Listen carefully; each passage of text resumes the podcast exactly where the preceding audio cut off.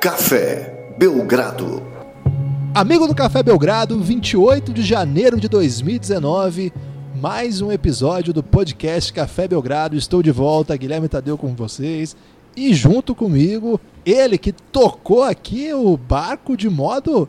Olha, Lucas, com uma competência incrível, profissional, que merece abraço, merece carinho.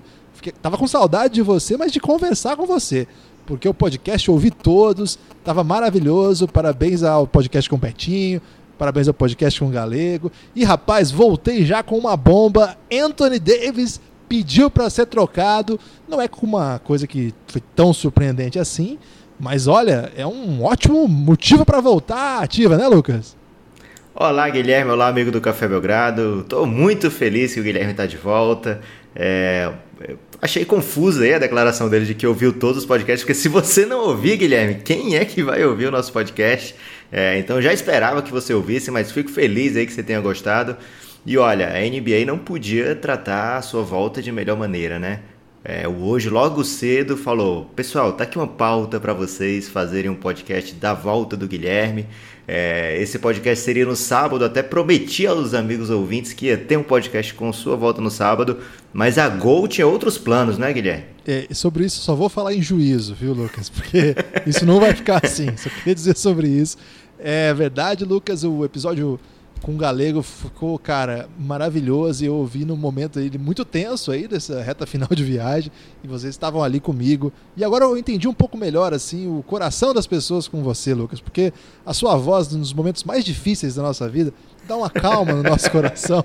Eu queria dizer. E o Galego, cara, o Galego tá dando aula, né, Lucas? Eu fiquei pensando que se eu não voltasse logo, minha missão aqui no podcast estaria é, absolutamente descartada. Então eu fiquei muito preocupado porque o Galego está muito brilhante. É, inclusive ele revelou aí que eu estive em Hollywood vendendo os direitos do filme Elástico Mental. É, não vou confirmar nem negar, só vou dizer que é, gostei da, das menções aí. E o Betinho, cara, o mais incrível do Betinho é que depois que ele vem no Belgradão, ele acaba com o NBB, né, cara? Ele matou bola, é, toco decisivo, o cara tá arrepiando nos podcasts e nas quadras. Mas também de volta, Ca Lucas. Café Belgrado tem feito bem a muita gente, né, Guilherme? A gente bancou aqui o Houston Rockets nos playoffs lá atrás, quando tava tipo 13 terceiro do Oeste. E aí o time pensou, não, se o Café Belgrado tá confiante, vamos jogar com, com mais confiança que vai dar certo. E aí o time subiu muito, James Harden quase MVP. E o Paul George aí, na sua ausência, foi homenageado aqui com um podcast. E aí o cara resolveu ser entrar na corrida para MVP também, Guilherme. Então, é, o Betinho fazendo jus aí essa cena dos jogadores elogiados aqui no podcast, é, tá do, brilhando, dominando o NBB. E olha, é uma das presenças esperadas num evento que vem por aí, Guilherme. É, não seja basquetebol, é, não sei falar isso, basquetebolocêntrico, Lucas. Não seja basquetebolocêntrico, porque na verdade os, ah, os principais privilegiados aí, os que mais se deram bem com o sucesso, a menção aí, a alavancagem do Belgradão, foram na área cultural, né? O Los Hermanos, por exemplo, aproveitou a citação aqui para voltar a banda, fazer uma, turnê. E o Quatro Casamentos e Funeral voltou a sinalizar a possibilidade, aí não assinou, sei lá, a continuação. A gente não sabe se vai ser cinco casamentos e dois funerais ou o que vai acontecer.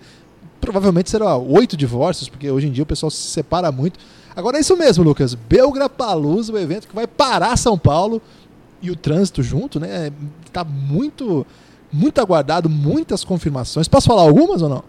Claro, o povo quer saber primeiro o que é o Belgra Palusa, né? Aí que tá, a grande questão é não saber, gente. É chegar e curtir. Na verdade, nós vamos nos reunir em São Paulo no dia 5 de fevereiro. O local ainda não está definido. A gente vai fazer um evento é, duplo, né? Uma parte aberta para o pessoal, para todo mundo, outra parte mais fechada para a gente poder gravar vai ter gente, olha, do mais alto gabarito aí do, da podosfera nacional, da cobertura nacional, né? Já confirmaram presença gente, por exemplo, como ele, Ricardo Bugarelli, Rodrigo Alves, o talentosíssimo comentarista do Sport TV, um dos maiores nomes da comunicação basqueteira da história desse país, vai vir do Rio de Janeiro para São Paulo para fazer esse podcast. É... Bola Presa confirmou presença, o pessoal do, da Era do Garrafão, é, Marcelo Gomes, da NBA Brasil. Cara, eu não vou falar todo mundo aqui, senão eu vou esquecer alguém, entendeu? Então, é, mas é muita gente muito boa que estará lá, gente do mais alto gabarito. Algumas presenças ainda não confirmadas, por exemplo, o Agra, nosso amigo Agra, falou que vai tentar aparecer lá. Já pensou, Lucas? O Agra lá no nosso grande encontro? Tem... Será excelente, Guilherme. E ainda tem promessa de público jovem, que vai ter youtuber também, né? Então, vai ter dois caras que é, fazem um trabalho. Vamos nos aproximar do público jovem, que sempre foi um desejo seu, Guilherme. É, o Yuri Fonseca, que faz um trabalho muito legal lá no YouTube. E, cara, o Beijo, que é um fenômeno, é uma figuraça. Ele que criou aquela arte lá, Lucas, do Belgrapalusa, você já viu? O Beijo é sensacional, vai estar tá lá também. Cara, esqueci o pessoal do Camisa 23, que é referência aí do basquete nacional. Agora é melhor você falar todos, Guilherme. Você acha? Você tem... vamos, vamos falar porque é injusto não falar, cara. É, porque eu tô esquecido, né, Lucas? Você sabe que o idoso às vezes ele esquece as coisas, mas é muita gente boa. Tem eu a galera do Big Shot Pod. Big Shot Pod, pessoal, gente Live fina. College BR. Esse, essa galera aí é sensacional. É, o Triple Double, pô, Luiz Araújo, figuraça, né, cara? Muito tempo fazendo um trabalho muito legal aí. O Bertinho, que você já tinha falado, né? Confirmou aí. Precisa acertar. NBA das Minas também. Confirmou a Sabrina, Lucas? É, porque ela tava é. fazendo o um jogo duro, né? Mas a Agatha, que é sobrinha do César Guidetti, técnico ah, do vai tá Pinheiros. Tá é, vai ser, vai estar tá brilhando, né? No, no, no... Não sabia, é, não. Estará por lá. É, e também o, o André do Sobe a Bola vem de Cara, Brasília, Guilherme. Exatamente, vai chegar de Brasília para aparecer. Acho que a gente falou todo mundo que confirmou, assim, fisicamente que, que estará disponível. confirmou fisicamente, ótimo. É, Espiritualmente tem muita gente, Guilherme. Exatamente, tem alguns a confirmar aí que, cara, só gente boa mesmo. Vai ser legal, viu? Vai ser muito legal. A gente vai avisando o pessoal do que vai ser, mas o que a gente pode prometer é o que vai ser feito lá, você vai ter acesso de algum jeito. Nós vamos levar isso não só ao público paulista, mas o público de todo o Brasil. E fica atento qualquer dia aí, a gente traz mais novidades, porque isso não para. A gente está fechando aí o, o, local, vai ser, é, serão dois locais, né? Um para gravação e a outra para confraternização. A gente vai fechar isso aí nos próximos dias e já vai começar a divulgar. É, e vai ser legal, cara. Vai ser sensacional. Estaremos em Franca também, né, Lucas? Essa é uma novidade legal para falar pro pessoal de Franca, né? Se, se alguém quiser é, abraçar o Lucas, tirar uma foto com o Lucas, fazer assim alguma piada com o Lucas pessoalmente. Estaremos em Franca também. Rapaz, nós estamos com uma agenda atribulada, já deu sete minutos de podcast, nós não falamos do Apoia-se ainda, Lucas. é, o bacana é que, que o, durante o período que a gente vai estar em Franca, vai rolar a NBA Trade Deadline. É, então fiquem atentos que certamente teremos podcasts emergenciais, Guilherme. E segundo consta, a gente vai ficar no mesmo quarto, né, Lucas? Então, isso aí eu tô um pouco preocupado. Você ronca?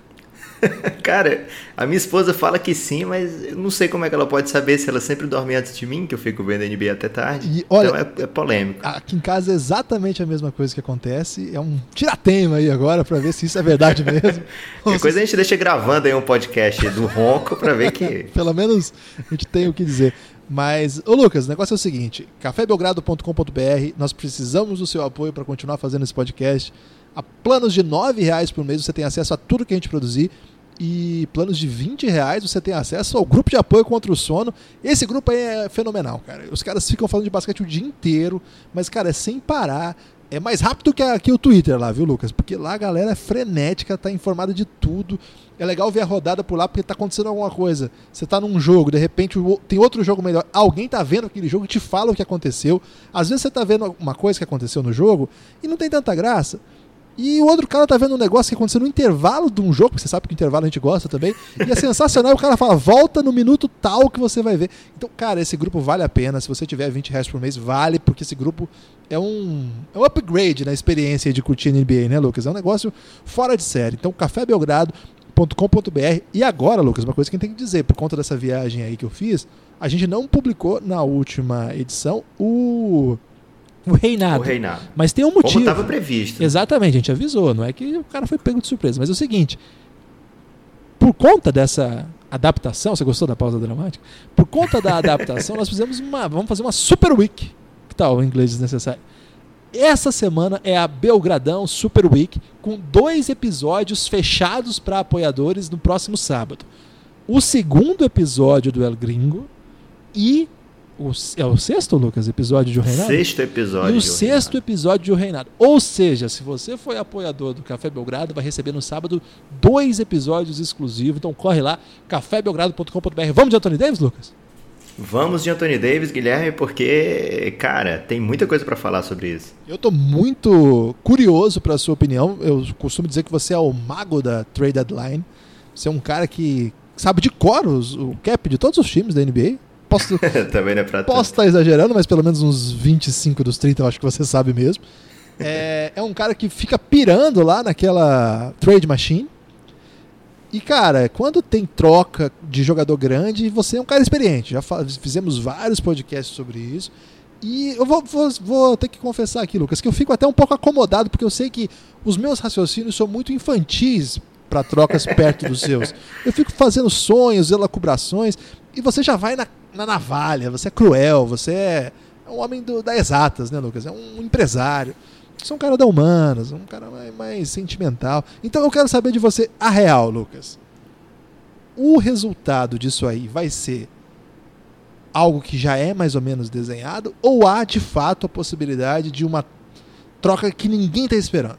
Que vem assim totalmente de um lado que ninguém viu. Guilherme, a gente vai chegar nessa resposta aí, mas a gente vai começar do começo, porque aqui no Café Belgrado a gente é, a gente quer mandar, deixar o ouvinte por dentro de tudo, né? É, então, o que foi que aconteceu? Qual é o fato novo dessa off-season, né? Por que, que de repente o Anthony Davis se tornou um, um player no mercado, assim, um cara que é, estaria disponível mesmo antes dele ter pedido essa troca, né? O que aconteceu foi muito, muito, muito claro e meio que um grito para a sociedade, né? O Anthony Davis um trocou, de ag... trocou de agente e escolheu o agente do LeBron James, que os maldosos falam que na verdade é o agente comandado pelo LeBron James, né? Que ele trocou pela Clutch Sports, que é do Rich Paul, né? Um amigo do LeBron James desde a adolescência e que não era agente antes, né? Ele, como falei, era um amigo do LeBron da adolescência. Ele era um pouco mais velho que o LeBron, mas que depois se torna agente do LeBron James e de vários outros jogadores. É, e o que, que a Clutch representa? Né? Que jogadores a Clutch representa? Porque é, esse jogo de, de ser agente dentro da NBA é uma parada muito restrita, é uma parada que só tem cachorro grande, né? Então, quando o LeBron coloca o amigo dele ali para fazer essa parada, ele tá criando um, um agente forte, assim, do nada o cara chegou sendo o agente do LeBron James é, não tinha outros clientes na época, né? Ele até ele faz uma espécie de estágio com o Leon Rose, que era o, o, agente antigo do LeBron James. Ele passa alguns anos por ali e aí quando ele monta a própria agência ele vem com um ou outro jogador, mas claro, o LeBron James era o cara de peso, né? Então quem é que ele tem hoje assinado? Quem é que é representado pela Clutch Sports? Eric Bledsoe é um cara que a gente passou muitos anos escutando que ia jogar com o LeBron, né, Guilherme? Até é, pegou um apelido de Mini LeBron, você lembra dessa época? Eu lembro. É, sim, um apelido absolutamente infundado, né? é, o Ben Simmons é um cara que a gente vai ter que acabar falando dele aqui mais pra frente, mas é um, um proeminente jogador da Clutch Sports. Um jogador que todo mundo conhece, que sabe que é da Clutch Sports, que é o KCP, é, então muita gente já ficou de orelha em pé quando o Lakers assinou com o KCP ainda em 2017, né, Guilherme? Ele é o único por... perebão assim da Clutch Sports? Não, tem mais, você vai já ouvir. É, ele assinou por 17 milhões e aqui nesse próprio podcast foi veiculado o seguinte, o seguinte modo de pensar. Cara, esse KCP no Lakers é uma forma de começar uma relação entre o agente do Lakers e o LeBron James é claro que não foi um pensamento exclusivo nosso aqui do Café Belgrado, mas é algo que a gente já fica de olho, né, Guilherme? Foi algo muito fora da curva. 17 milhões, um ano só pelo KCP. Cara, de onde é que veio isso, né? Qual era a motivação por trás do Lakers? Eu gosto de... da sua crueza, Lucas. Você tem uma, uma crueza no olhar da vida que eu não tenho. Eu não fui preparado para essa crueza. É, os irmãos Morris, Marcos e Marquise Morris, e aí provando que não é só uma empresa de fachada, tem jogador de verdade que não está interessado em jogar com o LeBron James ou, ou que o LeBron James não tem interesse em jogar com esses caras.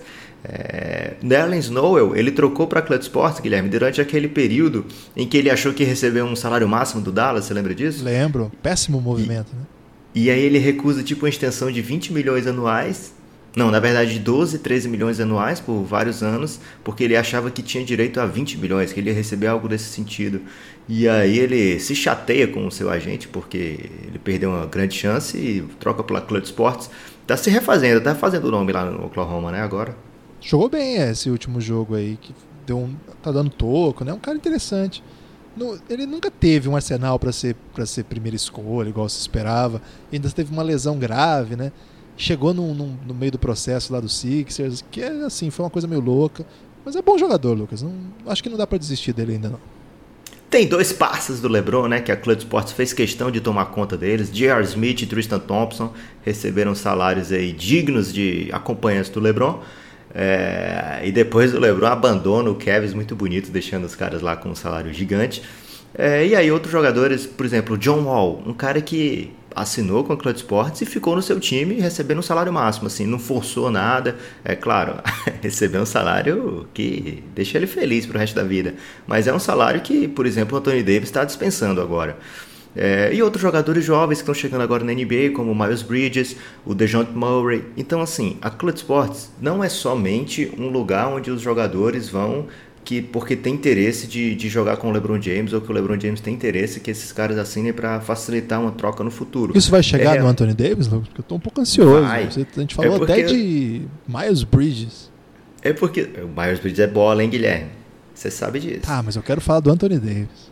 Tá, então quando o Anthony Davis assina com o Clutch Sports, não, não quer dizer exatamente o seguinte: ah, eu tô assinando porque eu quero jogar com o LeBron James. Esse é o meu ponto de falando dessa lista toda. Não necessariamente é isso. É lógico que a gente sabe que o LeBron adoraria jogar com o Anthony Davis e a gente imagina que o Anthony Davis adoraria jogar no Lakers ao lado do LeBron James. Mas o fato de ter assinado com a Clutch Sports por si só não quer dizer que ele só está propenso a assinar com o Lakers. Esse é o meu pensamento inicial, ok? Tá. Essa partida a gente já venceu? Não, não. É, se eu entendi essa recuperação, você quis dizer o seguinte: a Clutch Sports não é só, mas é ligada ao LeBron. Mas ela é mais do que só isso, mas tem isso. É tipo isso que você quis dizer. É, por si só não é, não quer dizer que ele só vai assinar se for com o time do LeBron James. Ok. Esse é meu ponto. Tá. É porque senão fica muito fácil, né? Assim, você pensar, não, não adianta o Boston mandar uma oferta, o New York Knicks mandar uma oferta, não adianta ninguém porque ele só quer assinar com o Lakers. Isso a gente já viu essa, esse, esse papo com vários jogadores, né? É, e ultimamente. Que, é, o ponto central aqui, Lucas, desculpa interromper, é o seguinte: é, na real, o time que vai. O time que tem agora o potencial de trocá-lo não é exatamente o principal player em questão. A questão é saber se o Anthony Davis vai renovar. E que é, é o que acaba enfraquecendo a troca, é o que acaba deixando o valor muito menor e é o que acaba levando a ideia de que se ele vai para o Lakers, ele é necessariamente um jogador que não vai assinar com os outros. Portanto, só tem um time que pode fazer uma proposta agora para ele. E isso enfraquece demais o preço dele no mercado. É, é, é, um pouco isso. É isso é exatamente o que o Lakers quer que você pense. E talvez o que o Rich Paul quer que você pense também. Hum. É, a gente sabe que o, o, Anthony Davis hoje tem mais um ano e meio de contrato. É muito tempo. E né? meia né? É muito tempo. Com, é, a gente já viu times arriscar por menos. Por exemplo, o Toronto Raptors recentemente com o Kawhi Leonard. Mandando o All-Star mandando seu All-Star e o jogador assim que era para ser a cara da franquia pelos próximos anos, tanto é que até hoje ele não superou essa troca, o DeMar DeRozan, ele estava realmente enamorado pelo Toronto Raptors e achou que era recíproca a, esse, esse, sentimento, né, essa atração, é, e aí o, o Masai, que é o GM do, do Raptors, pensou, não, não é assim, eu tenho a chance de ter o Kawhi Leonard, é, eu prefiro ter o Kawhi Leonard arriscando mesmo que eu perca daqui uma temporada esse cara, mas ele é um, um cara que faz a diferença nos playoffs e que eu tenho muita vontade de arriscar ter esse cara pro resto da carreira dele. Imagina se der certo isso aí. Então, é, não dá pra gente contar sempre com é, como os americanos gostam de falar, né, com os ovos na cesta, né? Sei, é um, um, ditado meio ridículo, né, Guilherme? É, esse, esse tipo de esse programa é importante também para fazer uma revisão dos ditados, né? A gente sempre é, expressões de modo geral, né? Mas esse, esse dos ovos na cesta eu acho até interessante. É, porque eles dizem, na verdade, que não é para colocar todos os ovos na mesma cesta, porque eventualmente uma dessas cestas pode sofrer um acidente e você perdeu todos os ovos, entendeu, Lucas? Essa que é, a... é um drama, né? É, mas o que eu fico pensando é que que tipo de acidente que a pessoa tá com um ovo em cada mão, tropeça e só quebra um lado da cesta, né? É, eu fiquei muito confuso. É, então, o que, que a gente vai falar agora? Será que a gente já chegou a hora de especular? Não, vamos pensar uma coisa, Guilherme, aqui.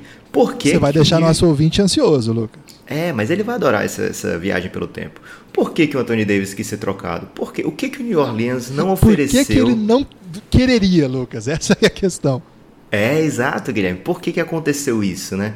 É, desde quando vem acontecendo esses, esses erros na, na organização do, do Pelicans para chegar nesse ponto de você perder um dos cinco melhores jogadores e ao mesmo tempo não tá nem com uma campanha positiva para dizer para ele, olha cara, fica aqui. É, o jeito que o New Orleans Pelicans está nesse momento é algo desesperador. Assim, você imagina o Anthony Davis é, no na sua sexta temporada, aliás, na sua sétima temporada agora, é, participou de dois playoffs, ganhou só uma série de playoff é, e vendo outros jogadores aí até mais jovens do que ele tendo experiências marcantes em playoffs. É, então, vamos tentar entender como foi que o Pelicans deixou isso acontecer.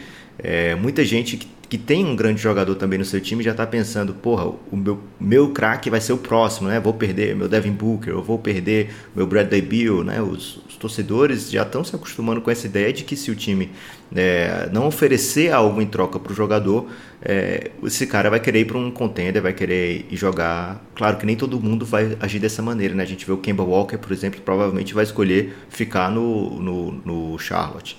Mas vamos é, retroceder um pouquinho, Guilherme, para falar no Tony Davis. Em 2012, é, o time foi vendido. O time, engraçado, né? O, o Charlotte, o Charlotte Hornets na época era esse, né? Então era o Pelicans. E aí ele foi vendido. Ele pertencia à NBA. Essa história do Charlotte, que era o Pelicans, e o Pelicans, que era o Hornets, vendido- Era o Bobcats. Que era o Bob... Isso aí é um elástico mental permanente, né, Lucas? É um elástico mental permanente. Mas uh, o fato é que o time pertencia à NBA, que é mais um elástico mental aí, Guilherme. Que, inclusive, é um dos motivos do Basketball Reasons, né? Porque a gente fala bastante daquela troca que impediu a ida do, do Chris Paul pro Lakers. Mas o Basketball Reasons não é porque a NBA é, queria preservar o equilíbrio da liga. É um pouco diferente, né? Porque eles, eles eh, geriam, né? Eles eram os responsáveis pela gestão do Hornets, né? Sim, eles tinham um GM lá que era independente da liga, mas eles tinham o. Eles eram donos do time, né? Então eles vetaram porque acharam que seria algo ruim, prejudicial para a franquia. É, então eles venderam a, a franquia para para o novo dono, que é o mesmo do- de um time de futebol americano da cidade, New Orleans Saints. É, e aí é por isso que eles trocam de nome norma- novamente e tal. Mas aí quando eles compraram esse, esse time, eles já tinham um time muito fraco e vieram com a primeira escolha de brinde, né? Digamos assim. Foi um sorteio, né? A gente acredita na lisura do processo, mas é, o fato é que eles compraram o time e logo depois veio uma primeira escolha e era o draft do Anthony Davis. E, é, e aí começou muito bem esse, esse nova, essa nova direção do, do Pelicans. Eu vou chamar de Pelicans porque não vou ficar mudando o nome aqui não, Guilherme, senão o ouvinte vai ficar muito confuso e eu também. Boa. É, então o Pelicans começa aí esse novo processo muito bem com o Anthony Davis, mas logo em seguida já usa na escolha 10. ah, ele tinha também a escolha 10 nesse draft e aí escolhe Austin Rivers, um jogador. Tudo bem que o draft não era dos mais fortes, mas já foi um começo que mostrou: opa, é, é fácil acertar o fácil, né? Mas é, na hora de, de é, procurar o talento, né? Avaliar o talento. Eu tava pensando na palavra em inglês, Guilherme. Tá muito desnecessário isso aqui. Na hora de é, avaliar o talento, já não foi tão bem. Foi de Austin Rivers, o cara que, por mais que a gente diga, não, ele teve carreira aí na NBA, mas no Pelicans não. Ele foi pouquíssimo aproveitado e depois foi dispensado pouco, poucos anos depois. Ainda não era Pelicans, é, mas quando que a gente vai poder criticar o mascote, Lucas? É, o que, que mais fez nessa temporada? Eu vou falar bem rápido os movimentos, porque você vai vendo que as coisas foram erradas sempre. Eles cobriram a, a offer sheet do, do Phoenix Suns pelo Eric Gordon. É, ok, o Eric Gordon é até um jogador bom, né? Mas, mas falhou essa, co- essa cobertura, porque foi um salário quase máximo que ele recebeu, por volta de 17 milhões por ano. Um jogador que vivia constantemente machucado, né? É, e depois o, o Pelicans também não aproveitou a carre- o lado bom da carreira do Eric Gordon, já acontece fora do time, né? É, trocou o Gustavo Ayon pelo Ryan Anderson, que foi um, um movimento excelente, esse aí dá pra gente falar que foi. É, e aí deu duas escolhas de segundo round, mais o Brad Miller pelo Robin Lopes. E aí começa uma tara do Pelicans para achar o center para botar ao lado do Anthony Davis. A gente está falando aqui de 2012 já, Guilherme, não é 2004, né? É, não é 2002, já é uma época onde o jogo está muito mais rápido. Mas o Pelicans insistiu por anos e anos e anos de achar um cincão para botar ao lado do Anthony Davis. Essa é... acho que foi a maior é, falha, Lucas. Você ia dizer cagada, Guilherme. Eu ia, mas eu tô muito é, é ponderado. É, na temporada seguinte, o que, que aconteceu? No draft, eles pegaram. Eles tinham a sexta escolha. E aí pegaram a sexta escolha e mais a escolha de 2014 e deram por Drew Holiday. Hum. No vácuo, foi uma decisão entre ok e ótima, dá pra dizer, porque pelo que o Drew Holiday se tornou hoje em dia, né? Mas dependendo de como você avaliar a curva da carreira do Holiday, você considera ou ok ou ótimo, ou às vezes até ruim, né? O que, que eles deixaram de ganhar nisso aí? É, eles tinham a escolha 6, né? E na 10 saiu o CJ McCollum. Seria uma opção mais barata, né? Mais ou menos um jogador para armação também, talvez não um armador puro, mas um jogador para armação, um salário muito barato que você teria é, como construir, né? Como é que os times fortes se construíram, Guilherme, ultimamente? Draft. Golden State Warriors, draft. Oklahoma City Thunder, draft. Russell Westbrook, Kevin Durant, James Harden, Steven Adams, tudo no draft. É, e aí o, o Pelicans começa aí já em 2013 a não ter escolha de draft e já manda de 2014 de brinde também. É, dois, fora o CJ McCollum na 10, teve Steven Adams na 12. Se você quer o seu cincão, por que não, né? É, o Yannis Antetokounmpo saiu na 15. Ah, mas é crueldade, é, né?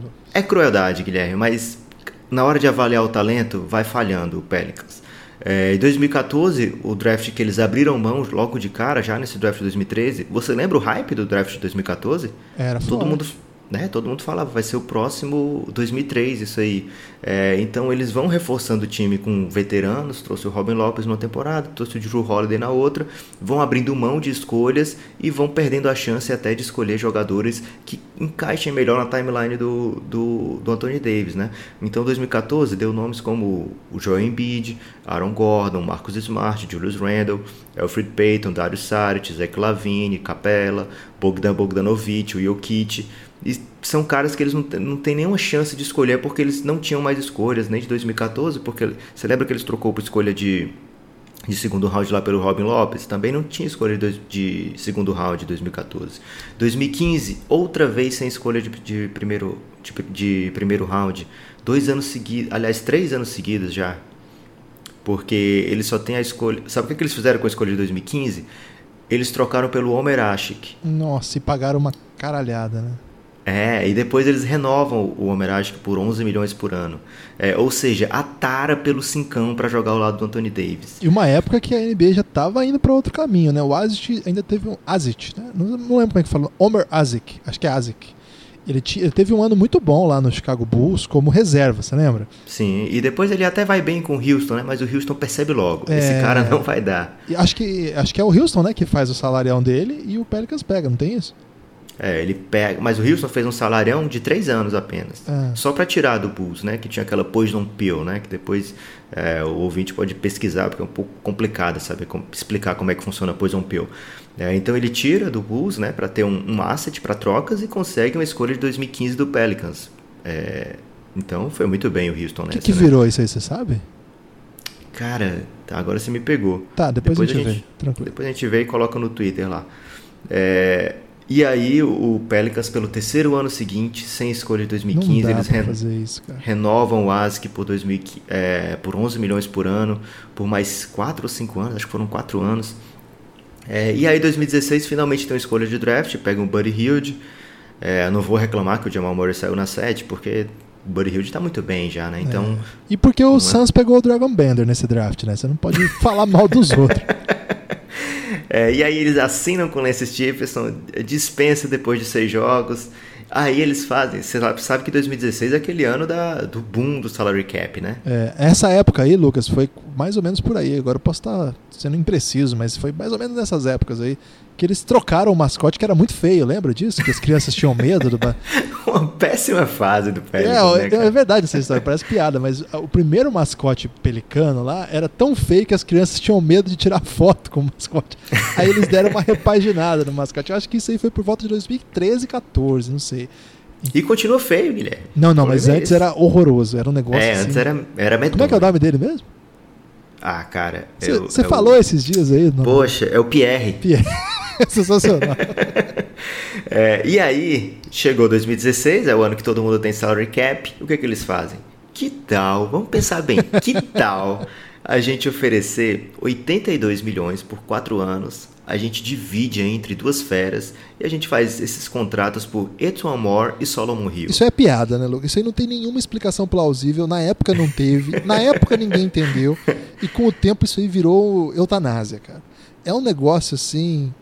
Eu não sei o que dizer sobre isso aí. Não faz nem, cara, não faz nenhum sentido. Nosso amigo João Lima, lá, inclusive estive com ele, Lucas, pessoalmente, é, costumava dizer assim, cara, são 30, só tem 30 vagas para esse emprego.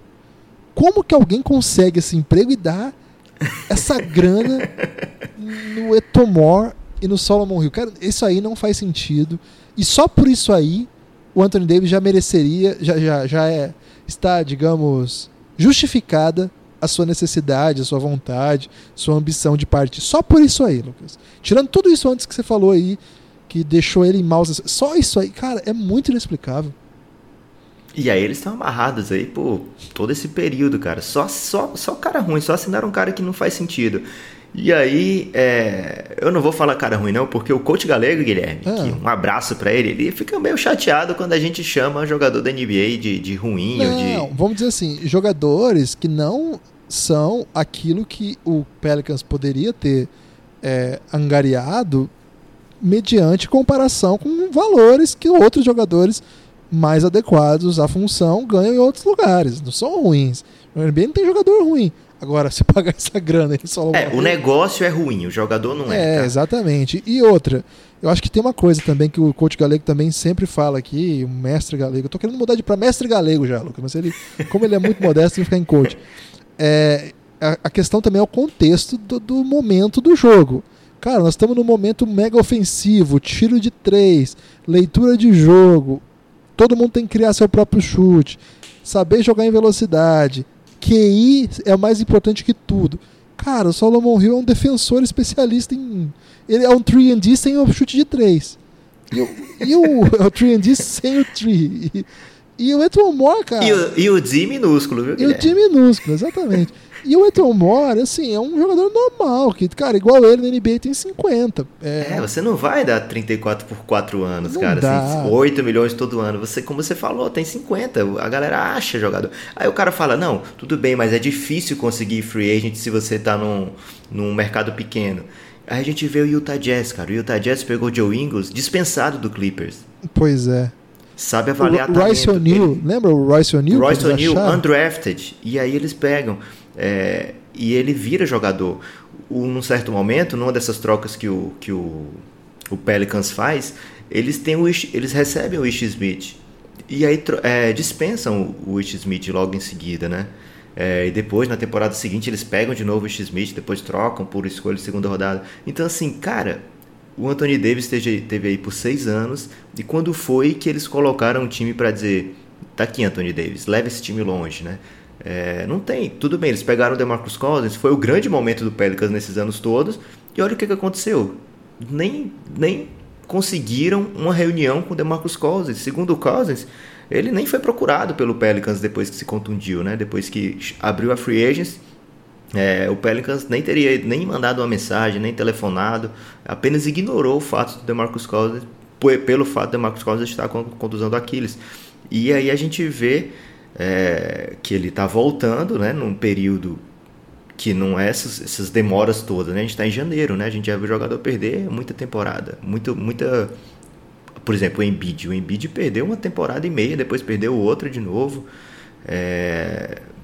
Tudo bem, você não quer apostar no longo prazo do Demarcus Costa? Você tem coragem de apostar 82 milhões no Solomon Hill e Eton Moore. mas você não quer apostar no Demarcus Cousins 4 anos? Dá um salário de 2 para ele, tenta negociar. Mas o cara ignorar o Demarcus Cousins é como se tivesse muita coisa para colocar do lado do Anthony Davis. É mais um tiro que sai pela culatra aí do, do Pelicans. É, então, depois de dito tudo isso, é mais do que normal, né? Como você ficou puto aí na metade do caminho. Então, eu não vou nem dizer que eles assinaram 126 milhões com o Drew Holiday. É, esse, nessa, é, na off-season passada, né? Sabendo que o Anthony Davis tem tudo para sair do time, eles vão e assinam 5 é, cinco anos com o Drew Holiday pelo máximo. Meu Deus. É um desastre é, isso. É, então, assim, não tem um planejamento. Quanto que eles pagaram no Eufrídio?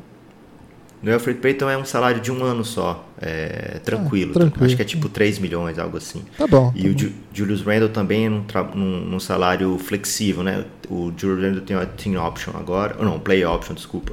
Mas me impressiona a falta de visão de contexto da NBA dessa franquia. Todos os movimentos são uma coisa meio esquisita, né? É tudo assim pra montar um time pra 97, mais ou menos. É um negócio, cara, é um negócio falta de, né, visão total. Tanto que em dado momento dessa temporada o time tava jogando com três pivôs. É, e aí ele trocou a, a escolha do draft pelo Mirotic, né? Também mais um ano sem escolha de draft. É, então fica nesse, ele- eles draftaram na primeira rodada só o Buddy Hilde, Guilherme. Desde que o Anthony Davis, desde o Anthony Davis e Austin Rivers, a próxima escolha de primeira rodada foi o Buddy Hilde e só. E posso falar uma coisa aqui sobre o Buddy Hield? Tiveram um Buddy Hield lá por anos e ele nunca foi o jogador que está sendo no Kings. E uma coisa que o coach Galego também já disse nesse episódio aqui, que é o coach Galego tem que citar porque o cara é fera, é que o principal de uma franquia é desenvolver o jogador também. Porque você não pode pegar o cara, jogar lá e falar se vira. Você tem que desenvolver o cara. Cara, em um ano de Kings o, o Buddy Hield virou um craque mon- monumental? Não. Esse potencial tava lá. NCAA ele jogava muito. Por que, que lá ele nunca conseguiu ser alguma coisa, Lucas? Por que, que ele precisou de sair de lá para virar esse jogador que nós estamos vendo? Cara, tem muito a ver com o ambiente. Você imagina o Buddy Hield jogando o que ele tá jogando hoje, num time que tem um craque igual o Anthony Davis, Lucas. Era pra ser outra coisa esse time, velho. E o Drew Holiday também, né? Então, Pois assim, é. é. Tiveram chances, né? Mesmo com muitos erros, quando você tem um Anthony Davis, você tem a chance. Você É. acerta uma vez, você briga, cara. Eles acertaram o DeMarcus Cousins. Tudo bem, trocaram o Buddy Hield, que era uma, esco- uma escolha boa, e ainda deram a escolha do ano seguinte. Mas, pô, você botou um cara muito fera ao lado do Anthony Davis. E o time vinha rendendo, né? É, na, primeira, na primeira temporada, Mais ou Tudo bem. menos, né? Mais tudo ou bem, menos. não, não chegou nem aos playoffs, mas na segunda temporada as coisas pareciam estar chegando num ponto em que era um time que assustava, né? É, e aí, se você tivesse mais, não sei, três ou quatro anos com essa galera, é, com esses dois caras e conseguindo acertar free agent, cara, como é que você passa esse tempo todo e não acerta um? Complicadíssimo, né? Você querer montar uma franquia desse jeito. E aí, Eu acho que desses movimentos aí, é, pra pra passar pano um pouquinho aí, sei lá, a troca do Mirotic, é, que acabou sendo assim, proveitosa, né? Porque o cara jogou bem. Sim. E a chegada do Julius Randle, porque o Lakers deu uma. Sei lá porque que o Lakers quis liberar ele. Tem a questão lá do contexto, do time, né? Mas acho que foram dois movimentos compreensíveis numa leva de desastre, né? Do resto, acho que não tem nada aí que a gente consiga entender. Tirando esses dois movimentos, pelo menos posso estar esquecendo de algum aqui. Mas é, acho que 3, 3 milhões aí do, do Peyton, tudo bem, né? Aqui ali a gente vai achar alguma coisa interessante. É, mas, cara, nossa, Lucas, fiquei incomodado só de lembrar, cara. E nem torço pro Pelicans. Né?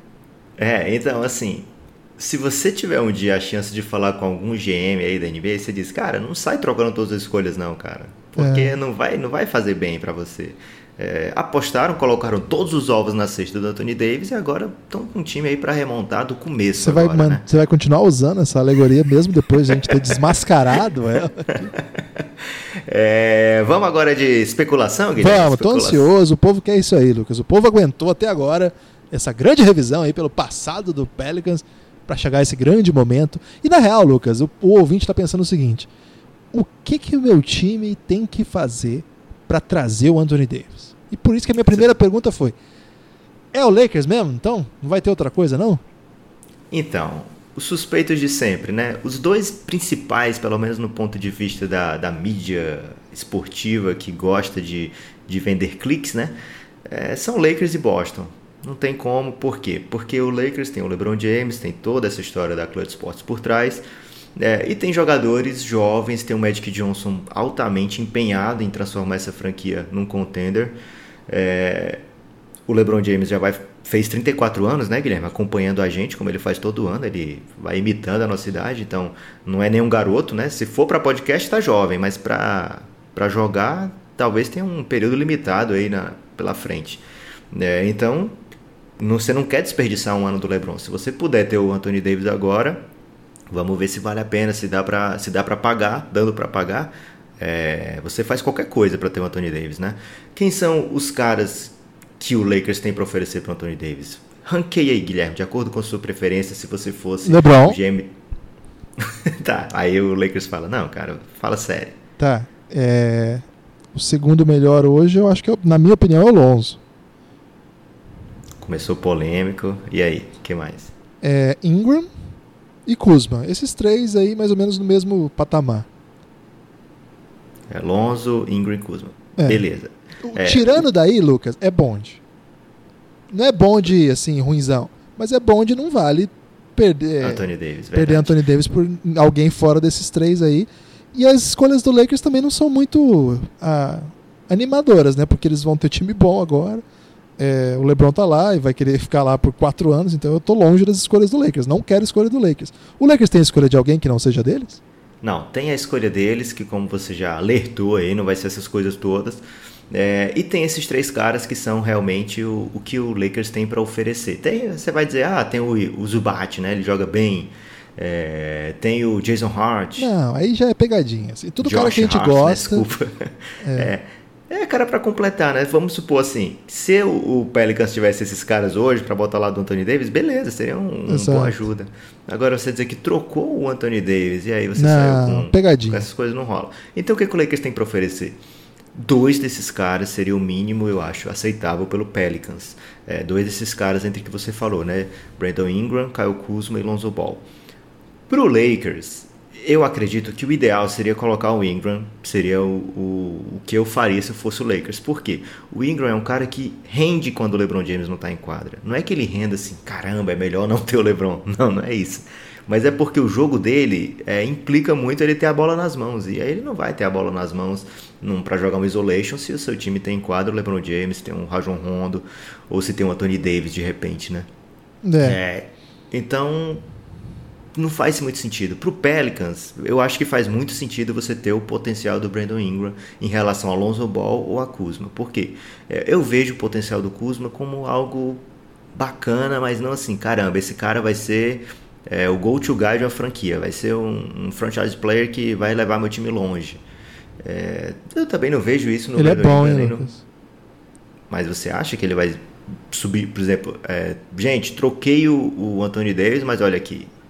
Olha o que é que eu tenho aqui. Esse garoto aqui de 23 anos, quase a idade do, do Anthony Davis. Não, olha, é, esse que é complica. Eu acho que ele já é, surpreendeu, surpreendeu muita gente pelo tanto que ele evoluiu. Quando chegou à NBA, ninguém esperava que ele fosse tão bom. E ele ainda tá melhor, né? Mas, ah, cara.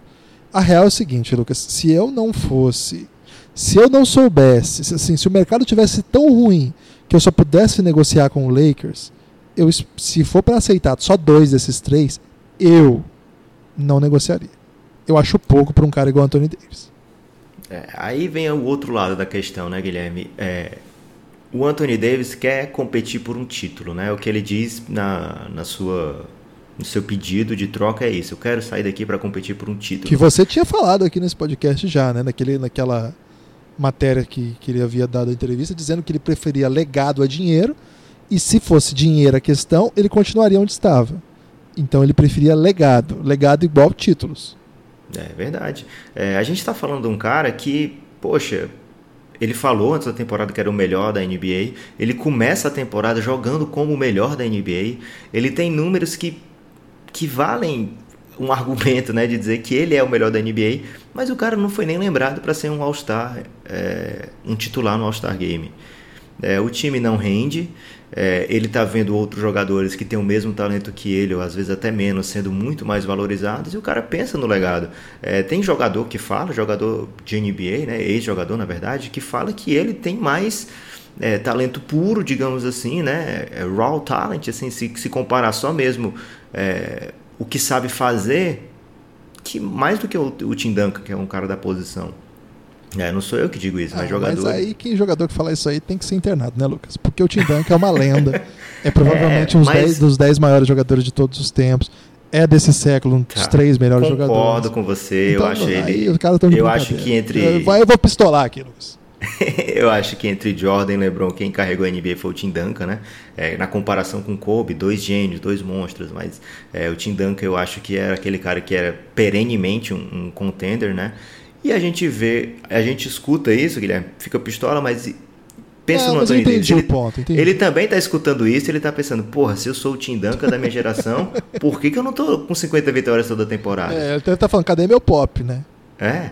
E Cadê aí ele quer competir. Cadê meu Parker? É, então tem esse lado, né? Para competir, eu vou para qualquer time que, que o time se desmonte todo para me ofere oferecer uma coisa pro Pelicans e eu tenho que carregar igual eu tô carregando aqui o Pelicans.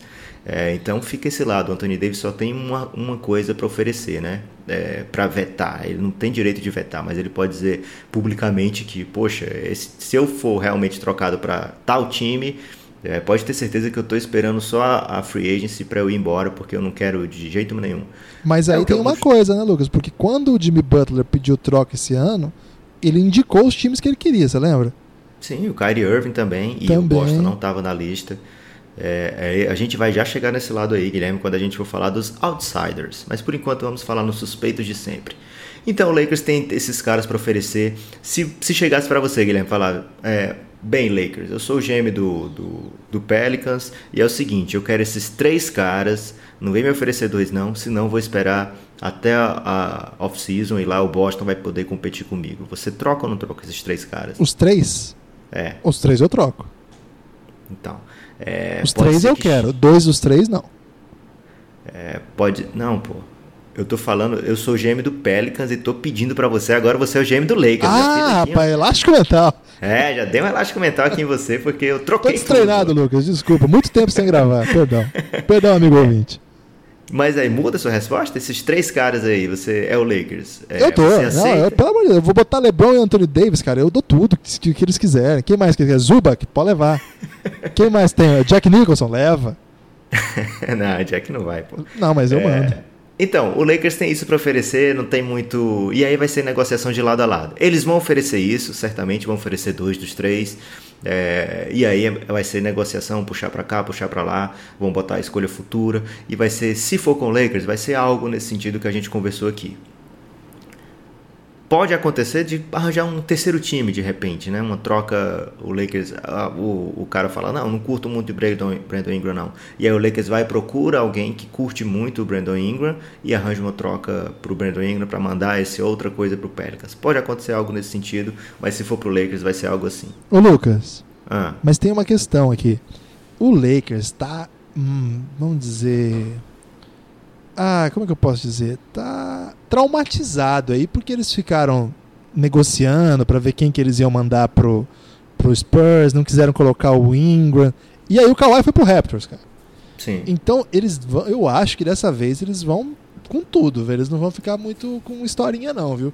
E outro exemplo, o, O Paul George Paul- também, lembra? Paul George, eles tinham certeza, o Paul George tinha falado já quando ele estava no Indiana ainda que quando acabasse o contrato ele ia pro Lakers. Não era segredo, né? Pois é. E aí, e aí ele acaba dando um, elástico mental em todo mundo aí, e anunciando plena madrugada, né? Na vitrola, rolando um blues.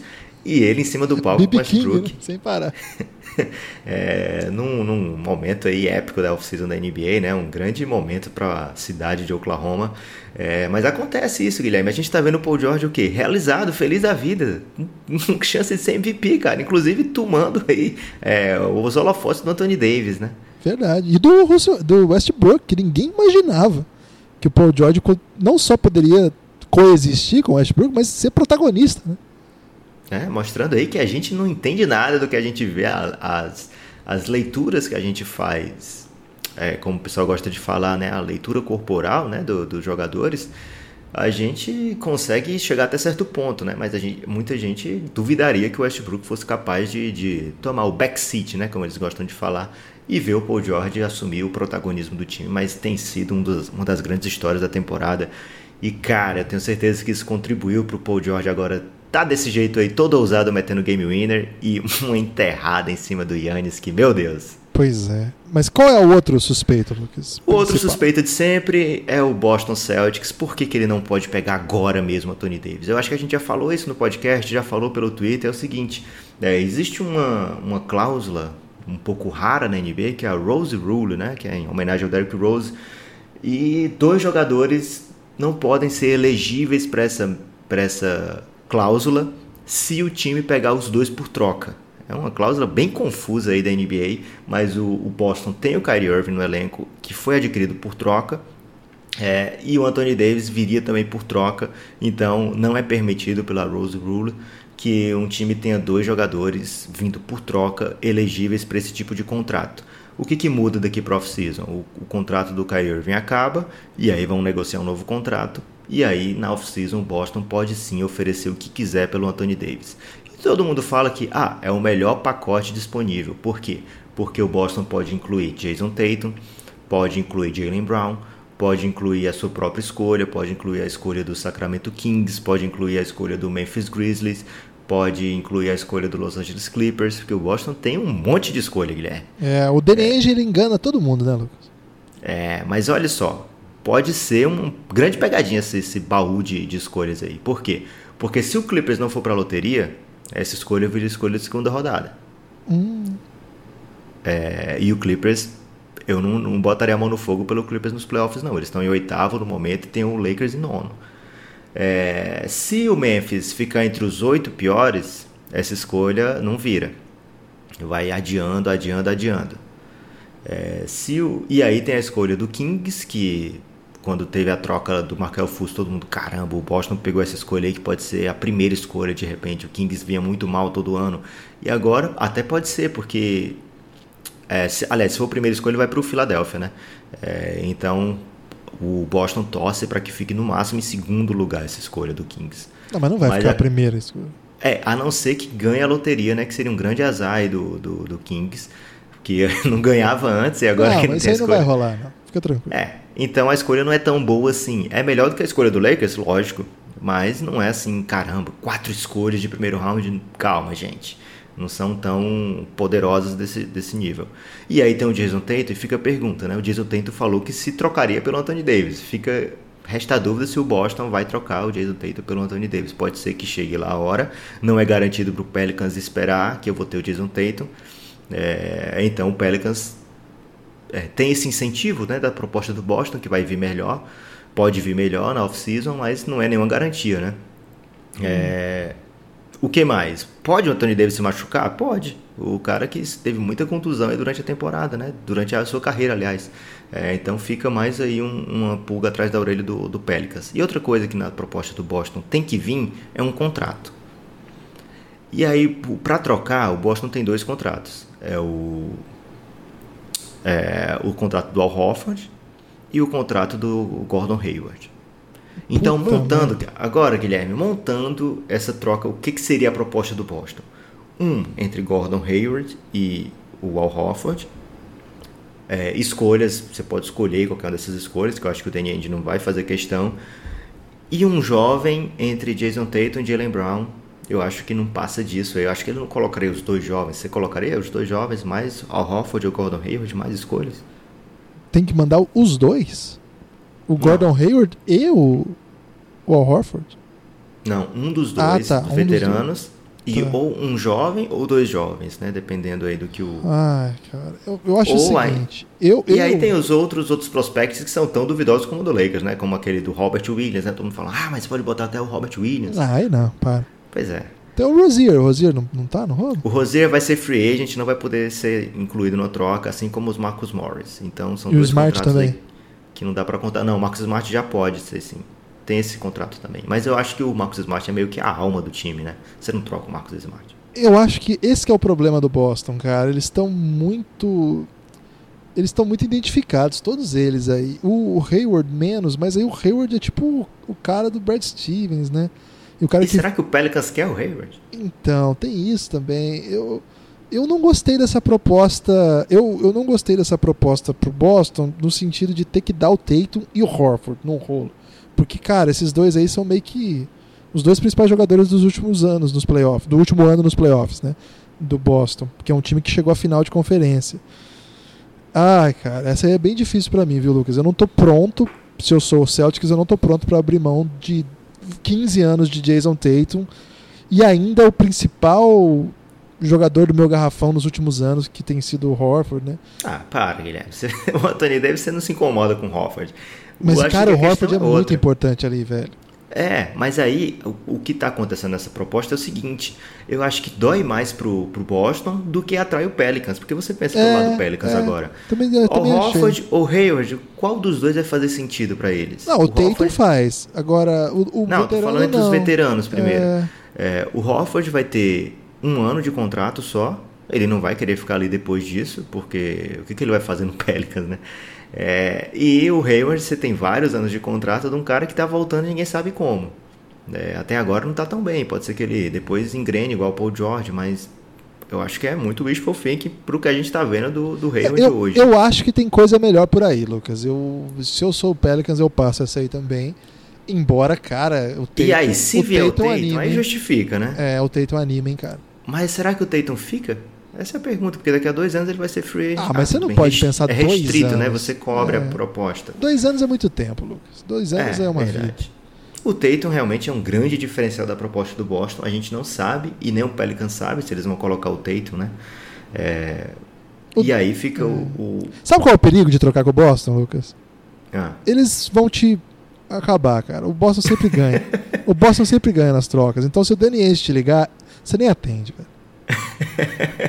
Chegamos agora, Guilherme, no seu Knicks. Ele está sendo considerado aí um grande Knicks. contender pelo Anthony Davis. Por causa do Porzingis, né? por causa do Porzingis e pelo, pelo outro lado da moeda. A gente estava falando até agora dos contenders. Contender não tem escolha boa, Ah. mas o Knicks, o Knicks ele pode pegar a primeira escolha do draft. Caramba, aí o negócio fica bom, hein? Porque Porzingis Então. e primeira escolha é um futuro, e aí hein? o, o, Bo- o Pelicans pode Coitado do pensar de Anthony duas... Davis, vai parar em New York, cara.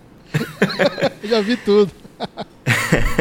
E aí o Pelicans tem, tem duas maneiras de pensar, né? Eu É. posso esperar o, o sorteio da loteria para ver qual é o time que tem a primeira escolha e eu falar, ó, é, eles não tá têm aqui o Anthony eles não têm Davis. pressa, né, Lucas? Porque, enfim, tem chão ainda pra eles, tem mais um ano. Tem, mas aí você pensa o seguinte: daqui chega, chega a loteria, o Knicks pega a primeira escolha, o Porzingis está inteiro, ele volta, a pessoa joga 15 jogos, os últimos 15 jogos da temporada. E aí os caras, caramba, o Porzingis tá olhando, tá parecendo ótimo aqui, eu tô com a primeira escolha, eu vou trocar isso pro Anthony Davis? É. É difícil Então- isso aí, né, Lucas? É, o, o- todo mundo tem que muitas coisas para pensar. O Knicks tem esse sonho de pegar, claro, eu acho que tem, né? Pegar o Anthony Davis, é, o Porzingis pelo jeito já andou tendo problemas aí com o Fisdale, com a, A galera do do Knicks é meio esquisita com o Porzingis, viu? Eu tenho É. esse feeling, assim. Eu acho eles, que eles ficam soltando meio rumorzinho, sabe? Não sei, não me gusta. E aí eles podem pegar um Anthony Davis de repente numa troca, garantido por mais um ano. E aí no- na free agency você ligar pro Kyrie, dizer Kyrie, tô com o Anthony ah, Davis. mas ligar pro é Duran, demais. Isso aí já me Duran, tô com o Anthony Davis. Não, isso aí não acontece, Lucas. Tá, mas. Qual é o último free agent que o, que o Knicks levou? a Maris toda É mais. só o Malavaz que, que se empolga com, com o Kevin Durant no Knicks. Ô, Malavaz, É. tô, tô, tô triste. Aí, Guilherme, a gente chega agora. Você quer falar mais aí da chance do, do Knicks pegar o Anthony Davis? Eu acho, eu vejo com possibilidade intrigante. Intrigante mesmo. Eu, eu me empolguei. E se eu sou o Pelicans, eu topo a primeira escolha. Eu acho que o Pelicans devia ir atrás disso, cara. Porque E se eu sou o Knicks, eu topo também. é, isso, Hoje, isso- né? Hoje. É, e outra coisa, tem um, um, um- incentivo a mais pro Pelicans trocar agora também. Você pensa, ah, tudo bem, melhor esperar as melhores propostas, então de repente vem uma proposta boa do Boston. Mas, cara, se eles trocarem agora, o time vai piorar. Eles podem trocar outros caras também e fazer um tanque que a, a própria escolha deles vire algo bom também. Porque o Anthony Davis já ligou pro, pro, pro técnico, Alvin Gentry, e falou: Eu vou jogar. Assim que eu ficar bom aqui da minha mão, eu vou jogar. Eu não vou ser. Não vou ficar fora da temporada se eu não for trocado, não. Fique tranquilo que eu vou jogar. O Anthony Davis jogando, você vai ficar na briga ali pelo, É, pelo oitavo. Atrapalha oitavo- tanque, né? É, atrapalha tanque. É, então, talvez exista um próprio incentivo do Pelicans. Não sei se eles têm planejamento para pensar nisso, Guilherme. Eles provaram aí muitas vezes que a gente não precisa dar tanto crédito para eles, não. E aí vem outro time que está sendo especulado, que é o Philadelphia 76ers, porque eles têm o Ah. Ben Simmons Ai, ai, ai. para oferecer. Aceita. E aí, a- você quem aceita? Sixers ou Pelicans? O Pelicans. Um pelo outro, de boa? Ah, eu pego, hein, velho. O Simmons é muito bom, velho. Eu também acho. E eu acho que ele é tão bom a ponto do Philadelphia não fazer essa troca. Eu também acho. Eu, tanto que como Philadelphia eu pensei. Porque na real, você, você, tá, você vai botar mais um grande ao lado do Embiid e vai perder seu armador, cara? E assim, você vai E o Jimmy Butler, hein? Não pode, né? Mas o, o que que pode? É pior que pode. Pode já? O Pelicans vai querer com o Jimmy Butler, Guilherme. Ah, cara, o Jimmy Butler é bom pra caramba, mas é duro, né? É Tá bom pra caramba, 30 mas ele não vai anos. reassinar. Não, ele é. tá acabando o contrato, não vai assinar. É, ele não vai transformar. Mesmo Não, que ele esquece, assine, ele não falei, vai transformar seu time Já no tô contender. convencido. Pode, pode ir pra. Peraí, vamos lá então. O, o Fultz eu peço também. É, eles, eles teriam que mandar salário, né? Então teria que ir cara como o Fultz, o, o, o Ben Simmons e aí mais um, um salarinho ali pra completar. Você não vai trocar o Red, que não vai trocar ninguém assim vital pro, pro seu time, né? Porque não tem muita peça de reposição, mas dá pra fazer a troca ao redor de Ben Simmons e Markel Fultz sim. É, e dá pro, pro Pelicans aceitar tranquilamente, né? Mas eu não vejo o Philadelphia tendo essa ousadia. Acabaram de trocar pelo Jimmy Eu, eu Butler, acho né, que pro cara? Philadelphia é meio que um erro, velho. Porque o, Ben Simmons é tudo isso. E, cara, é um jogador super jovem, que tá em evolução.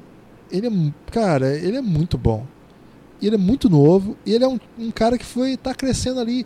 Agora, segundo eu escutei, Lucas, inclusive num podcast recente do Zach Lowe, é, parece que há um, um certo uma predileção da direção do Philadelphia pelo Embiid.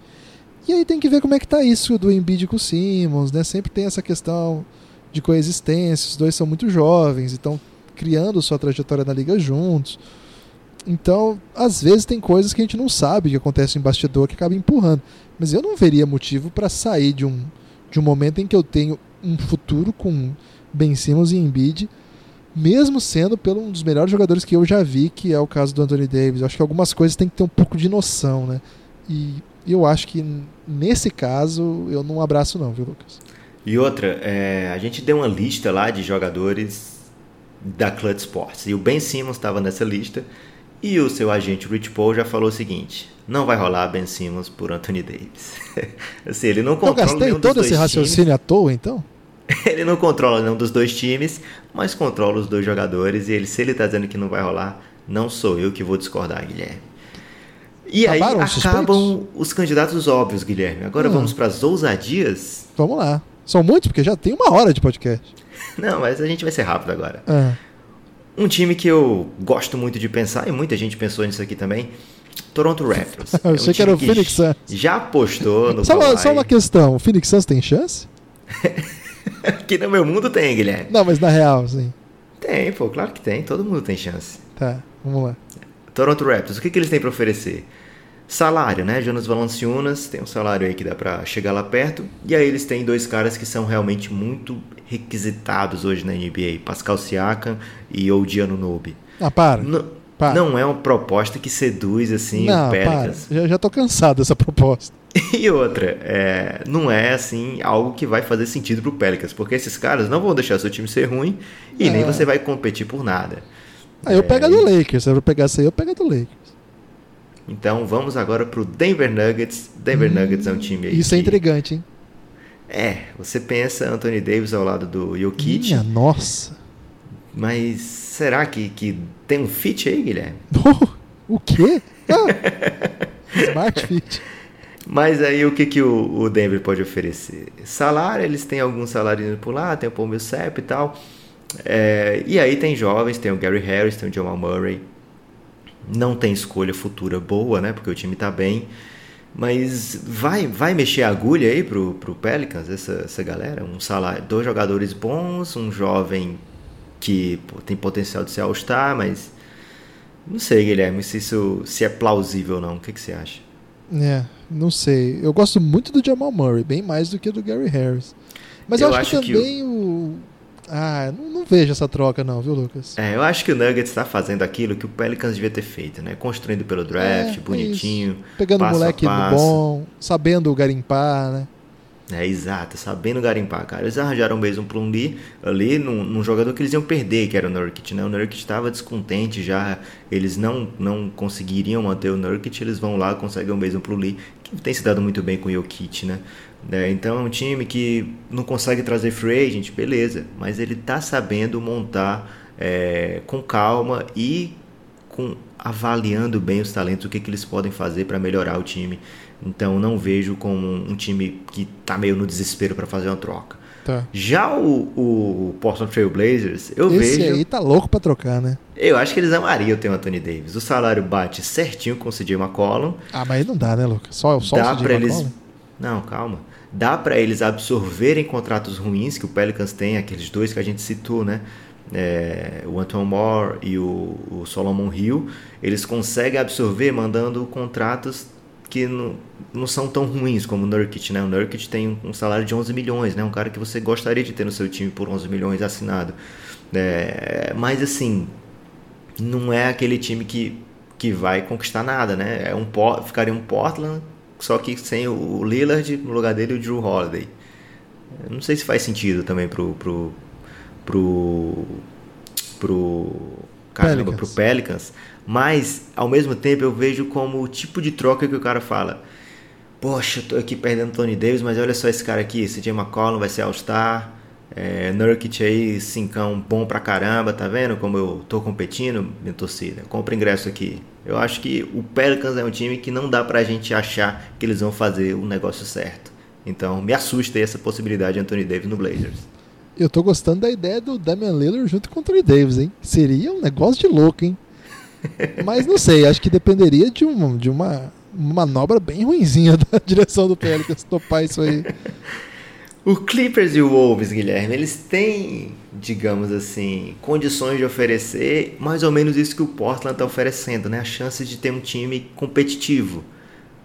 Mas, ao mesmo tempo, não, não sei se é o que o, o Pelicans quer, mas dá para montar uma oferta, assim, do time do, do Clippers. E o Clippers tem o, o Shea, né? O, o Shea Alexander é um novato ali, um jovem que você realmente gostaria de investir.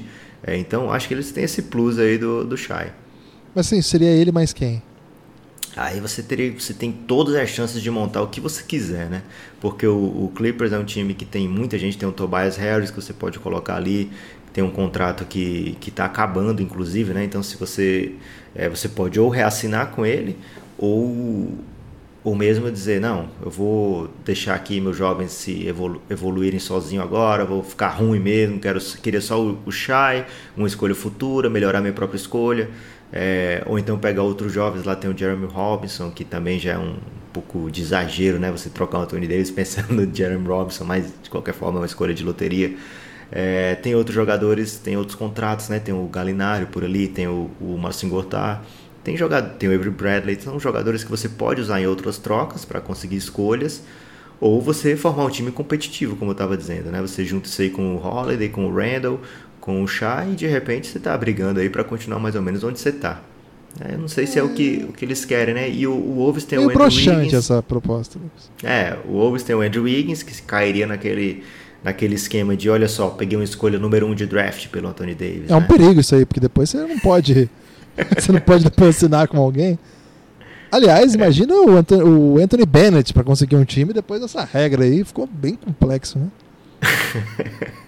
E aí o, os outros times, Guilherme, que eu coloquei aqui, que precisam ter a ousadia para fazer a troca. Por quê? Porque são times que dificilmente o Anthony Davis está pensando neles hoje. A gente citou aqui durante o programa alguns jogadores que foram contra o que eles achavam que ia acontecer, né? O Kyrie Irving não tinha o Boston na lista deles. O, o Jimmy Butler não tinha o Minnesota na lista. O, e tanto é que não deu certo, né? É, o Kawhi não tinha o Toronto na lista. O Paul George não tinha o Oklahoma na lista. Então, Sacramento Kings é um time que ia ter a Kentucky Connection ali, né? Com o De'Aaron Fox. Precisariam mandar de repente o Marvin Bagley, o William Kallenstein. E aí você tem outros jovens que se você é o Pelicans, você olha babando lá, eles têm o Bogdan Bogdanovic, eles têm o Buddy Hield que você perdeu, né? É, então tem jovens, tem o Harry Giles, de repente se você gosta do estilo. É, então tem lá tem jovem, lá tem cara que realmente faz sentido eu ir lá, mas precisa o Kings abrir a carteira, né, Guilherme? Hum, eu abriria, Lucas, se eu fosse o Kings. Eu gosto dessa possibilidade, hein? Se eles conseguem manter o Bogdan Bogdanovic, o Darren Fox e o Anthony Davis, cara, É, e, e eu acho que dá pra mandar Bagley e. Kallenstein. Mas Pronto. Pô, você tava chateado aí com os pacotes do Boston e do, do, do Lakers e de repente. Não, mas é, não sei. É, você teria que mandar aí uma escolha futura, porque você não tem a dessa temporada, né? E aí talvez aí um Justin Jackson, mas tem jovens ali para você escolher, né? Dá, é, mas de pra... fato, assim, essa proposta ela não é mais empolgante do que a do Lakers. Mas se você bota o Bogdan Bogdanovic, eu, eu acho, Lucas, que vai depender do que vai ser o Bagley, né? Se o Bagley virar, porque é um cara muito novo, teve uma carreira Sim. muito boa. Eu tô falando mais uma aposta de um cara que ainda não, não vingou, né? Seria mais nesse sentido. É, eu acho que o Lonzo é, é mais interessante. Mas sei lá. Eu, né, a propósito do Kings é meio cult, sabe? Teria que ser uma coisa mais desenhada. É que o Kallenstein virou um jogadoraço, né? A gente tá pensar, pensar o Kallenstein hoje é diferente do ano passado. É, mas ele... tem uma pegadinha aí que ele vai ser free agent e vai querer algo bem grande aí do Pelicans para ficar por lá. Mas ele é um cara que eu acho que falaria: me dá aqui o dinheiro, eu quero. É... eu acho que ele. E é um cara é... que eu acho que vai, pode fazer 20, 10 e ser uma, uma referência ali. Imagina se o Bagley virar bom jogador e esse cara virar um 20 10, eu acho que é uma troca bem interessante. Eu falei do Lakers, eu, eu, eu toparia só pelos três. Eu não quero dois. E eu acho que Cara, eu não sei. Essa aí eu precisaria de mais uma peça também, né? Qual seria? Eu, o Bogdan Bogdanovic? Pode ser. Mas talvez. O Buddy Hilde. Aí eu acho que dá, hein, velho. Mas aí eu acho que o, o Kings não faz, não. Será, cara? Eu Você acho. Tem Aaron Fox e Anthony Davis. É porque é arriscado ele ficar lá. Ele talvez não fique, né? É, eu acho que eles não fazem, não. É por isso que eu disse, tem que ter ousadia para fazer isso aí. É, e tem uma, Guilherme, aqui, que eu vou já chegar na do Suns, que eu acho que todo mundo tá esperando isso, mas tem uma que, é, que eu gosto muito, que é o seguinte: o Pelicans receberia Jarrett Allen, Caris Laver, dois salários expirantes grandes, que é o do. Caramba, do, do DeMar Carroll e o do Jared Dudley. E aí o Pelicans conseguiria mandar Anthony Davis e Solomon Hill, ou então o Eton Moore. É, Esse quadro aí, é bom, hein? e receberia uma escolha futura, o, o, aliás, duas escolhas futuras. O Nets tem a própria escolha e a escolha do Denver. Nenhuma das duas é ótima, mas são escolhas que o time está ansioso por escolhas, né? Não, e limpa aí... a, a, uma grande história aí do, de levar Sim. esses salários, né? O duro é que o Pelicans depois não vai assinar ninguém na free agency, né, Lucas? É, mas eles não querem assinar ninguém. Eles querem agora ter primeira escolha de novo, Guilherme. É, é para ser esse o, o o que o time deve querer. Ter jovens e ser ruim. Não tem para que você querer ter jovem e competir, sei lá, ser o oitavo do Oeste. No momento não tem para que ele fazer isso, né? É. Buscar, ah, eu preciso de um free agent para deixar. É isso que tem feito o time tá nessa situação, né? É, Fez então certo essa... sentido para mim essa aí, hein? Dois jovens, né? Um em franca evolução e outro Os dois em franca evolução. É, é, que o Laver, né? Virou um negócio de louco, né? E o é. Allen, nos, nos pivôs jovens aí mais interessantes você ter a possibilidade de limpar o cap com um cara com um salário aí que é astronômico, né? Eu, assim, de fato não é uma troca que seduz corações, mas ela tem um potencial de limpar o passado que muita gente gostaria de ter, né, Lucas?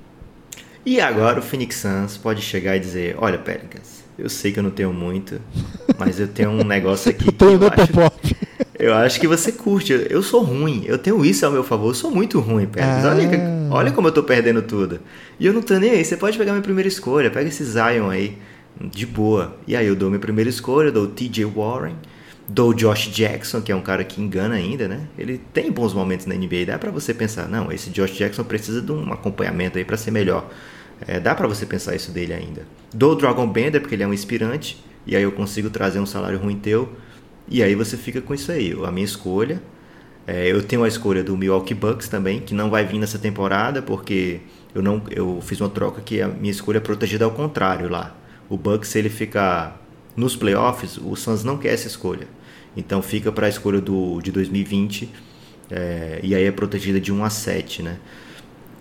É, então eu tenho a escolha do Bucks, que não vai ser essas coisas todas, mas eu tenho para 2020, você vai ter outra escolha garantida. Tem a minha escolha que vai ser top 5. É, tem o Josh Jackson, tem o TJ Warren, tem o Dragon Bender. Eu consigo trazer o Anthony Davis e limpar um salário teu. O que, que você acha, Guilherme? Olha, Lucas, a minha tendência é rejeitar, até para por um pouco de é, lisura no processo aqui, né? Mas eu vou ter que falar a verdade aqui. Você me deixou intrigado, hein? Você me deixou interessado, porque assim, é, de fato, o Suns vai ter uma das três melhores escolhas, né? Não tem como não ter. O problema é que o Anthony Davis vai chegar e vai começar a ganhar uns jogos, mas acho que não é o suficiente para pra tirar o Suns do, do atoleiro. É assim? O Suns tem 11 vitórias, né? É, na melhor história, vira uma top 7. No pior, né? No pior dos casos, né? Vira uma top 7, top 6. E é um draft interessante. É... E o, Pelicans pode esperar também, né? Ver o que, é que vai sair desses Isso, drafts. exatamente. E assim, é, você fica pro ano que vem com a sua escolha ruim, com a escolha boa do, do Suns. É, com a escolha boa, né? Sua, escolha boa do Suns. O problema é o resto, né, Lucas? Porque o TJ Warren e o. E quem que você mandou? Josh, Josh não, Jackson. Não anima ninguém isso aí, Lucas. Esse é o problema. É, Josh Jackson é bom, cara. A real é que você quer mandar tudo que o Suns tiver por, pra colocar o Devin Booker do lado do Anthony Davis, não é isso? É, Devin Booker, Aiton e Anthony Davis, e aí não é possível que o time não tenha. Agora eu vou futuro. mandar a real. Se eu sou o GM do, do Pelicans e faço assim, eu fecho se for a sua escolha desse ano e o Aiton. E aí essa, essa outra galera também. Ja- é, Josh Jackson. Ah, cara, não Warren. tem como. Não tem como aceitar? Eu acho que porque o Anthony Davis não vai ficar nesse time. Só ele e o Cara, mas o, a- o Suns tem uma história, o Suns tem, não é uma franquia Tem, tem. ruim. Ele está mal por alguns anos, mas é um time importante da história da NBA. É, Vamos ver. Tem um, lado Você nega, também. Lucas? Eu quero que você diga que você nega, então, o Aiton em primeira escolha por Anthony Davis pra jogar no teu time e botar do lado do Devin Booker, um dos, Devin Booker, um dos melhores jovens do momento da NBA? Eu aceito se o Anthony Davis falar o seguinte: eu vou assinar com, no mínimo por dois anos aí depois. Se aí vê... eu falo, tá bom, vamos lá. Caramba, eu, se eu sou o Pelicans, eu pego, hein, velho? Claro, pô, você vai ter aí Não, claro não, aí. porque sabe que eu não trato o Aiton como você trata. Você trata com muita maldade, Guilherme. É inclusive. verdade, inclusive com uma má vontade que ele não merece, porque ele é bom jogador. É, e aí, Guilherme? Acho que eu fiz o negócio aqui, hein, Lucas? Vamos, vamos fechar isso aí, vamos mandar e-mail pra todo mundo, ver o que, que eles dizem. Tem um- um- uma coisa aí que tem um, um bad blood aí entre o, a Clutch Sports e o Phoenix Suns pelo caso do Bledsoe, né? I don't wanna be here. então não sei como é que tá mas essa depois relação ele, ele aí. tava no barbeiro, ele disse depois. Sobrou alguém, É, então- Lucas, pra gente comentar? Assim, desse estilo de time muito ruim, tem o Chicago Bulls, né? Ele pode mandar o Lowry e a sua escolha, mas é, vai cair nessa mesma conversa que a gente está tendo aqui sobre o Suns, sobre outros. Vamos esperar os próximos acontecimentos aí, Guilherme. O fato é que é o seguinte, faltam mais ou menos 10 dias para a trade deadline. É, o Pelicans tem essa decisão importante a tomar, se troca agora ou no off-season. Se trocar no off-season não quer dizer que vai ser o Boston, porque como a gente falou aqui, tem muito que se questionar se vai vir realmente uma grande troca do Boston, então não é para comemorar ainda a torcida do Boston. É, se não trocar, tem que arcar com as consequências de ter uma escolha ruim do ano que vem, né? Porque o Anthony Davis não vai deixar você ser top 7, top 6, não, não tem como, a, a concorrência está grande para ser ruim. É, e pode mexer outros pai- pauzinhos, né? De repente o Marc Gasol, a galera ficar esperando aí para ver o que acontece com o Anthony Davis para trocar ou não pelo Marc Gasol. Né? então ficou muito mais interessante a trade deadline depois desse anúncio de hoje. Ainda bem, porque eu tava um pouco é, depresinho, Guilherme, porque eu gosto do movimento na trade deadline. Eu acho que tem esse, esse momento, tem um simbolismo aí, porque na verdade, faltando 10 dias para trade deadline, é, sai uma notícia dessa, significa que o Anthony Davis quer que seja trocado agora, né? Então, significa pressão de agente, é, vai deixar o cara puto aqui, e depois você vai ter que negociar com a gente para querer outro free agent. E aí, você vai ficar assim? Então, acho que o fato de ter sido agora, acho que quer dizer que o negócio está movimentado, viu, Lucas? Eu, se eu tivesse que apostar, eu acho que vai sair agora. Agora eu não tenho a menor ideia para onde. Eu acho que a gente tateou algumas possibilidades. Talvez a gente não tenha tateado aquilo que vai acontecer, porque a NBA tem um quê de imprevisibilidade. Até gaguejei para falar imprevisibilidade. tem um quê de imprevisibilidade que não, não deve ser descartada, né? Talvez a gente esteja tratado de alguns jogadores aqui, alguns times, mas sei lá, de repente vem um time do Utah Jazz aí, dá um jeito, sei lá. É, sei lá. É, é- tudo é possível, né, Lucas? A gente não tratou de alguns times. É, Chicago Bulls mesmo, você falou que é um time que tem uma torcida enorme no Brasil. O ouvinte aí, de repente, torce pro Chicago Bulls, ficou chateado porque você não comentou as suas Ah, chances. acabei aí. de dar aqui a chance, a primeira escolha, e mais o Lowry ou o Wendell Carter Jr. Os dois? O que, que eles mandam? Não, eu acho que um dos dois, né, que eles mandariam. O Wendell Carter é a primeira escolha, eu acho que o Pelicans não pega, não. Será, cara? A escolha do Bulls vai ser boa, hein? Acho que é eu o, acho, eu acho, acho que pra quem eles ficaria é mais triste com essa troca o Anthony Davis. E o Lavigne vai junto? Pode ir. porque senão. O não vai fazer questão. É, senão não bate salário, não. Cara, eu acho que tem muita peça. É um jogador, assim. É um, é um dos melhores jogadores da NBA. Talvez esteja no top 5, talvez esteja no top 3, depende do, do olhar. É, mas certamente é um dos melhores jogadores da NBA. É um cara que ainda não rendeu o que pode e ainda não construiu as histórias que poderia construir com tudo que joga por conta desse ambiente que o Lucas aí mapeou com muita precisão. Então eu acho que é algo que está deixando todo mundo muito interessado. Eu acho que os front offices da NBA hoje estão enlouquecidos. Lucas, eu, você acha que o nosso querido Luca Doncic pode jogar com o Anthony Davis? Tem algum cenário aí? não tem, Guilherme. Não eles tem, não né? têm a escolha deles. É... E o que, que, eles vão mandar o quê, cara? Se não for o Doncic, o que, que tem ali para Não, o... não tem nada. Né? Tem o Dennis Smith, Deandre Jordan. É muito ruim. Não, não, não tem como. Não. É uma pena, né? Porque seria ah, não sei que seja uma three-way aí, de repente manda o Don't pro Suns. O Don't é... pro Suns? o Anthony Davis pro Suns e o Suns distribui todo mundo aí pro é sensacional. Ô Lucas, chegou a hora então eu... do nosso, de encerrar isso aqui, que já tem Eu tenho um momento francamente muito bom. Vai lá então, seu momento francamente. Na mesma semana que Anthony Davis pede a troca, Marcus Chris e Tom McCare pedem troca também. Então, momento francamente aí pra esses dois caras que tem que, tem que ter consciência, né, Guilherme? Tem que fazer autocrítica. Não é hora, né, de, de chamar atenção, né? e o Marquinhos Cruz foi horas depois do Anthony Davis. Opa, se o Anthony Davis pediu, eu também vou pedir aqui, gente, ó. Ou vocês me botam para jogar, ou me troquem. Ele usou essas palavras. É, então, um grande momento, francamente, aí pro Marquinhos Cruz. O meu momento, francamente, não tem, Lucas, mas tem destaque final. Você pode falar? Opa, claro. É, na rodada de ontem, Luca Doncic se tornou o segundo, o primeiro jovem com menos de 20 anos a fazer dois triple-doubles é, com 19 anos, Lucas. Informação aí. O de ontem foi o primeiro jovem a fazer um triple-double com 35 pontos, Lucas. 35 pontos, 12 rebotes, 10 assistências. O time perdeu. então, já estão procurando aí motivos para elogiar o Donte. E eu acho que não precisa, Guilherme, não vamos apelar não. Ô, Ele Lucas, perdeu a janela aí pro Markel Foods. eu fiquei ausente aqui, vocês mal falaram do Donte, eu tô tendo que voltar, né? Mas Guilherme, sabe o que é? É que a gente sabia que não ia conseguir falar com a mesma empolgação que você fala, então eu deixei aí para você voltar triunfante falando de Luca Donte. Acho que dá para você falar mais coisa aí dele ainda. É, vou falar ao longo dos próximos podcasts aí. O que eu posso dizer é que na minha ausência ele fez dois triple doubles, Lucas. Então, imagino que a minha ausência faz com que o Don't vai ter médias de Westbrook aí, se continuar. Você precisa arrumar mais viagens, Lucas. Eu percebi que ele rende bem quando eu tô em trânsito. Ele vai ter chance agora porque vai ter Belgra Palusa, Guilherme. Belgra Palusa em São Paulo, podcast em Franca, cobertura caliente aí dessa trade deadline. Vai ser, vai ser muito louco, hein, Lucas? Vou estar ao seu lado. Vamos ver esse negócio do ronco aí, vamos fazer uma, um estudo é, pormenorizado. Mas até lá eu peço para que você que gosta do Café Belgrado assinar o Café Belgrado, cafébelgrado.com.br. Planos de 9, planos de 20. Gostamos muito do seu apoio e precisamos dele para continuar crescendo o podcast. É, sigam nas redes sociais, avaliem aí no podcast, na, na, nas plataformas que você tem disponível. E indique para o seu amigo Café Belgrado, vale a pena. É, vamos, vamos ajudar aí a fazer, continuar crescendo esse projeto, né, Lucas? Um forte abraço, Guilherme. Até a próxima, que vai ser em breve.